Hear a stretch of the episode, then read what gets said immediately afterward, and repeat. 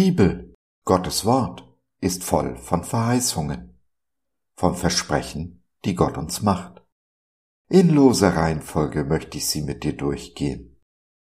Denn nur wenn wir wissen, was Gott uns versprochen hat, können wir unser Geschenk auch auspacken. Dabei müssen wir nicht nur Gottes Verheißungen vertrauen, sondern auch den Wegen, die er uns führt, diese zu erlangen. Kann es sein, dass du erschöpft bist, ausgepumpt, leer, saft und kraftlos? Kann es sein, dass du keine Frucht bringst oder weniger, als du erwartest? Dann sieht es so aus, ist es höchste Zeit für die Beschneidung.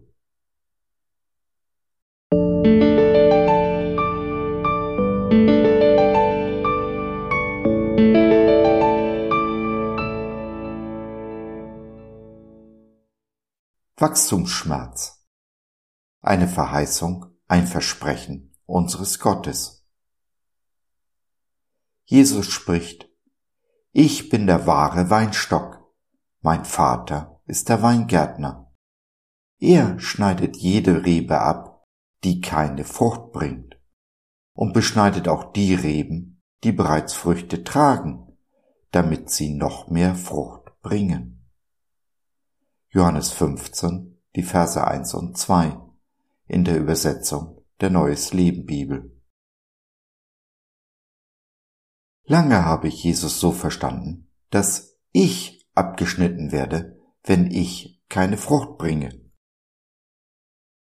Das kann man auch so verstehen, denn Jesus sagt ja schließlich, dass wir die Reben sind. Aber wenn man den Vers auf diese Art versteht, dann muss man auch die zweite Lesart verstehen, die der griechische Urtext zulässt, dass die Frucht nicht abgeschnitten, sondern hochgehoben wird. Denn jede Rebe, die am Boden liegt, kann gar keine Frucht bringen.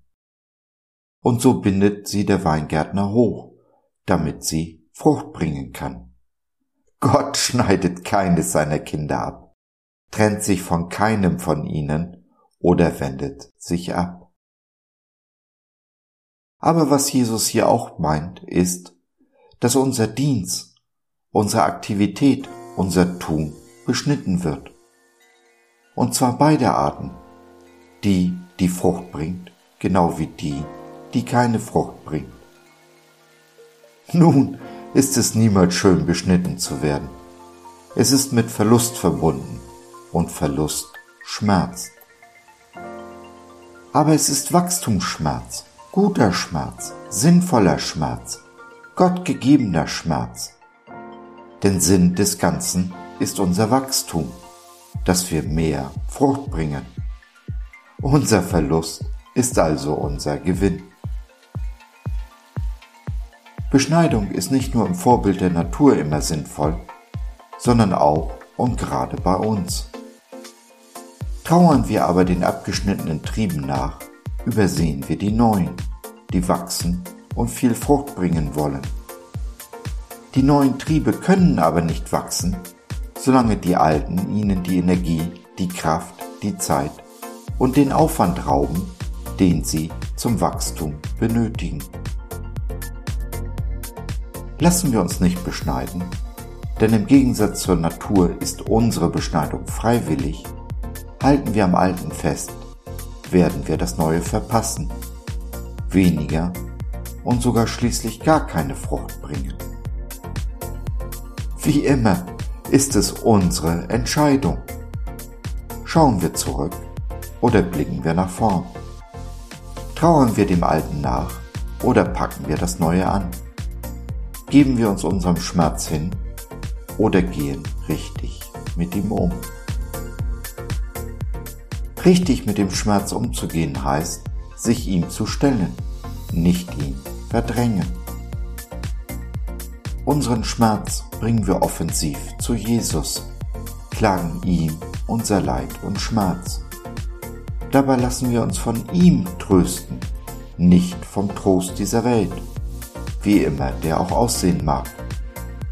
Denn der Trost dieser Welt ist noch nicht einmal eine Ersatzbefriedigung Er bringt keine Befriedigung, keinen Frieden.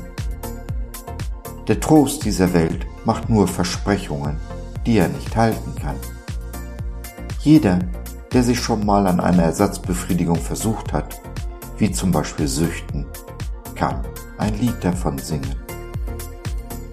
Jede Sucht aber, jede Befriedigung außerhalb von Jesus ist ein fehlgeleitetes Gebet.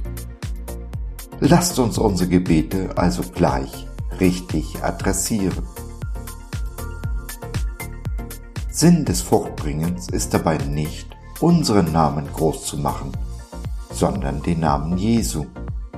Alles geschieht zu seiner Ehre, zu seinem Lobpreis.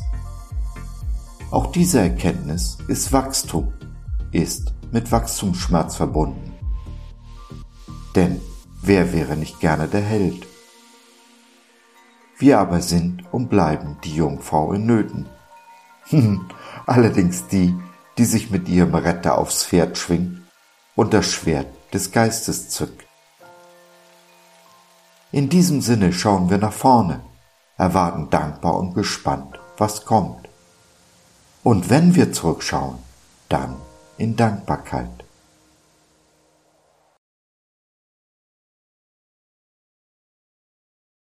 Wenn du in Zukunft nach vorne schauen möchtest, nach dem Horizont greifen willst, du die Religion satt hast und endlich vertrauen willst, dann nimm doch Kontakt mit uns auf oder nutze unser Info- und Seelsorgetelefon www.gott.biz Glaube von seiner besten Seite.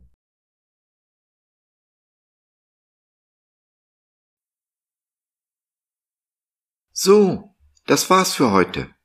Danke für deine Zeit. Wir freuen uns, dass du dabei warst und hoffen, wir konnten deinen Geist ein wenig anregen. Gerne würden wir von dir hören, mit dir reden, diskutieren und beten. Und gerne würden wir erfahren, wie du die Dinge siehst, wie du sie verstehst. Besuche uns doch im Web, wir freuen uns schon sehr auf dich. www gott.biz. Bis dahin alles Liebe, dein Josef.